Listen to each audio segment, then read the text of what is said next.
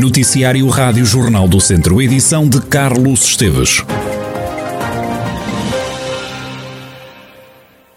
O atual vice-presidente da Câmara de Viseu, João Paulo Gouveia, está disponível para assumir a candidatura do PSD à autarquia. Os órgãos do Partido Social Democrata ainda não se manifestaram, mas a Rádio Jornal do Centro sabe que esta é a proposta que vai sair da Comissão Política Conselhia. O vereador acompanhou desde o primeiro mandato Almeida Henriques, o autarca que faleceu há cerca de 15 dias vítima da Covid-19 e que era o candidato social-democrata para as eleições marcadas para setembro, finais de setembro ou inícios de outubro. Contactado pela Rádio Jornal do Centro, João Paulo Gouveia apenas disse que estava disponível para servir Viseu e ser o candidato dos sociais-democratas para continuar o projeto Viseu Primeiro, que era o programa eleitoral de Almeida Henriques. Aos 44 anos, o também presidente da Comissão Conselhia tem agora um novo desafio, mas antes tem de convencer os órgãos distritais e nacionais do PST. As escolas de condução só reabrem na próxima segunda-feira, no arranque da terceira fase de desconfinamento. O setor considera, no entanto, que já deveriam ter recomeçado as aulas com os futuros condutores.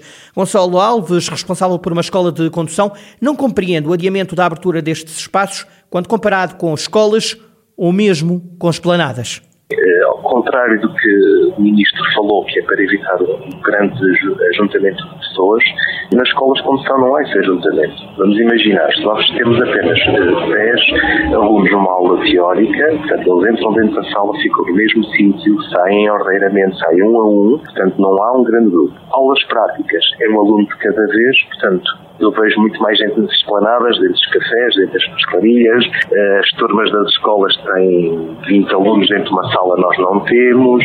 Eu não, não vejo o porquê não.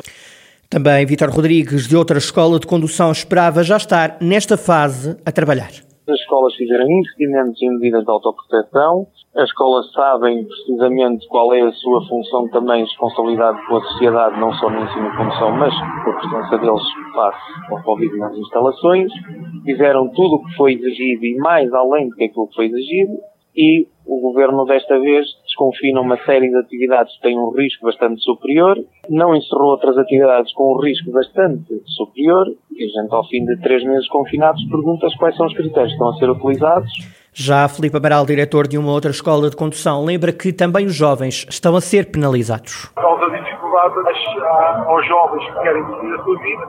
Estamos a falar de jovens que irão para as faculdades em breve, irão estudar para fora, têm as suas vidas, mas estamos também a falar, obviamente, de pessoas que necessitam da carta de condução para a sua evolução uh, profissional. Um dos empregos hoje em dia é exigir a carta de condução para se poder deslocar profissionalmente.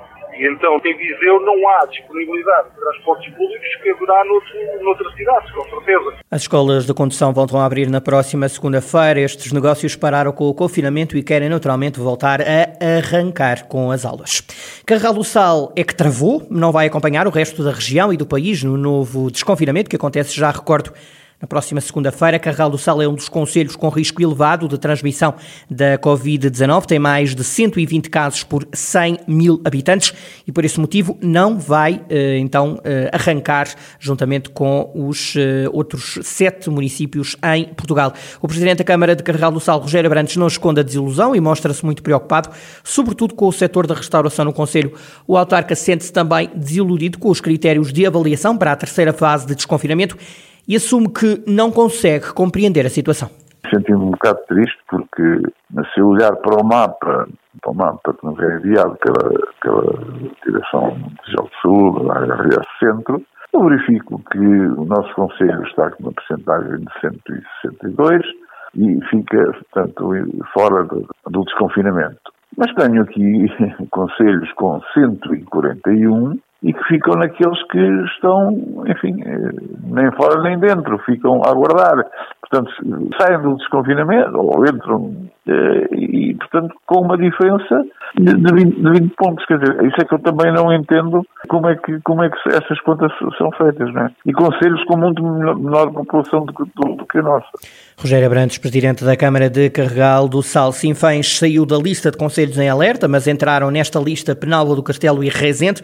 Estes municípios têm de estar atentos ao desconfinamento, apesar de avançarem no plano, como disse António Costa. Em Rezende há neste momento 41 casos ativos de Covid-19, resultado de ajuntamentos no período da Páscoa.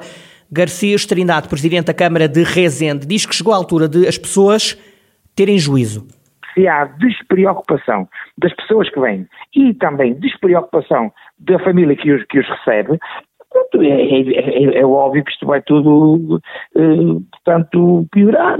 Portanto, isto é uma questão cultural, as pessoas têm que perceber que têm que ter juízo nisto, vá, digamos, entre aspas, né, juízo nestas questões, e, pronto, e, fazer os procedimentos que estão, enfim, que toda a gente praticamente conhece, eh, para que isto não aconteça. Já o Presidente da Câmara de Penalva do Castelo estava confiante de que o Conselho seguiria para a terceira fase de desconfinamento. Francisco Carvalho diz que, noutra altura, a família que se encontra infectada em Penalva nem seria reportada no Conselho. Ficam ativos em Penalva do Castelo, então, dois casos de Covid-19. A esperança do autarca é de que, na próxima avaliação, não haja qualquer caso de infecção. Francisco Carvalho, então, Presidente da Câmara Municipal de Penalva do Castelo, são declarações que pode também ler em jornaldocentro.pt. Ora, nas contas da pandemia da região de Viseu, morreu uma pessoa em Rezende, vítima da Covid-19. Em todo o Conselho já perderam a vida 32 pessoas vítimas do novo coronavírus. Rezende tem mais 11 casos positivos, há ainda um novo infectado em Lamego. O antigo secretário de Estado do PSD, António Leitão Amaro, aguarda pelo que vai ser anunciado no Plano Nacional Ferroviário já na próxima segunda-feira. Na conversa central desta semana, o social-democrata fala em traição para com a região, se não estiver incluída uma ligação ferroviária a Viseu. Estejamos atentos. Se não houver a previsão desta ligação a Viseu, é uma desculpa, é ou é um, um erro, é uma traição, se quiser, à, à cidade e à região, inaceitável se estiver, é o mínimo dos mínimos, nem sequer lá estar, custa, um, tem, tem um custo, um, um custo relevante, quer dizer, não implica nenhuma, nenhuma materialização e, portanto, ninguém vai ficar ainda satisfeito com o que vier para segunda-feira. Podemos é ter razões para ficar muito chateados. A apresentação do Plano Nacional está então marcada para a próxima segunda-feira. Sobre o documento, o social-democrata fala de um documento de intenções, mas sem investimentos concretos. Declarações de Leitão Amaro para ouvir na conversa central desta semana na Rádio Jornal do Centro. Pedro Semblano demitiu-se das funções de vereador na Câmara de Sinfães. Na hora da saída, o agora antigo autarca garante que nunca quis sair do Executivo Municipal mas assume que foi uma saída natural por divergências políticas e pessoais. Houveram aqui algumas divergências pessoais, normais e muitas vezes por boas razões, também algumas divergências políticas que existem sempre e não têm efetivamente ter uma carga negativa, muitos apontam, desde que assumidas com lealdade. E foi um bocado isso. No caso das divergências pessoais, terão sempre surgido desde o primeiro mandato, sempre boas razões e muitas vezes uh, dispensavam palavras, bastavam olhar. Uh, isso permitiu-nos trabalhar sempre com proximidade, cumplicidade e com os resultados reconhecidos por toda a gente, para o Conselho e para o território. Obviamente que com o aproximar do processo autárquico, algumas questões avançaram-se. Da parte do Presidente da autarquia, houve uma tentativa de os mover desta, desta saída ou a relação institucional foi tão, eh, foi sendo degradada, entre aspas, que acabou por ser uma, uma saída natural? Penso que foi uma saída natural, assumida por ambas as partes, assumida pelos dois. Não era desejada, penso que não era desejada também pelo seu Presidente neste momento, foi o desfecho, obviamente, encontrado para esta, para esta situação. Quanto ao futuro, Pedro Semblano não fecha a porta a novos projetos autárquicos? Quanto ao futuro, será o que tiver que ser, acima de tudo. Eu trabalho desde, desde, desde jovem. Quanto a uma possível candidatura, não está nada neste momento em cima da mesa, como é óbvio, isto é tudo muito recente. Não me debrucei sobre esta possibilidade, mas como é, é meu timbre e meu hábito, nunca virei as costas a desafios em promover e defender e valorizar claramente aqui o nosso território, não deixarei de o fazer nunca. Não é isso que está em cima da mesa, claramente. Veremos, obviamente, o que, que o futuro trará. Acima de tudo, não tenho aqui nenhuma porta aberta. Quero deixar isto muito claro, não tenho nenhuma porta aberta, até porque também não bati e não vou bater. A frase não é sua, mas vai andar por aí, não é?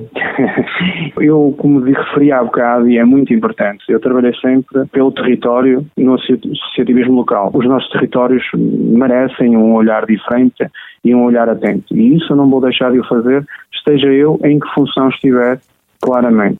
Pedro Semblano, vereador na Câmara de Sinfãs, agora antigo vereador, apesar de várias tentativas, a Rádio Jornal do Centro não conseguiu uma reação por parte do Presidente da Câmara de Sinfãs, Armando Morisco. Este fim de semana, vários monumentos vão assinalar o Dia Internacional dos Monumentos e Sítios.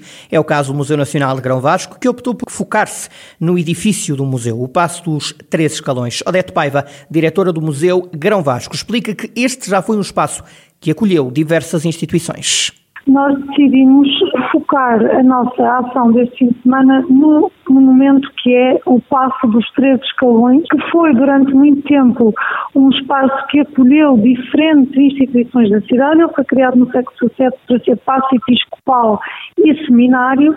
Durante o século XIX e uma parte do século XX teve uma ocupação muito diversa. Foi o Liceu de Viseu, foi o Tribunal, foi aqui que esteve instalada a PSP, foi a primeira biblioteca pública, enfim, temos uma série de instituições da cidade que passaram aqui pelo museu na sua criação. O museu quer agora reunir um conjunto de fotografias que ajudem a mostrar como evoluiu aquele lugar ao longo dos anos. Há espalhados pela cidade memórias desta passagem destas instituições pelo edifício do Passo dos Três Escalões. E, portanto, aquilo que nós estamos a lançar neste fim de semana é uma recolha de memória dirigida sobretudo aos vizinhos que queiram partilhar connosco as memórias que têm eh, do Passo.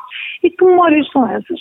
Eu sei que existem fotografias antigas do próprio edifício, sei que existem fotografias, há pessoas que têm trajadas com a capa que na altura os estudantes usavam aqui à porta do passo, aqui no adro da Sé. E como é que isto pode fazer? De duas formas.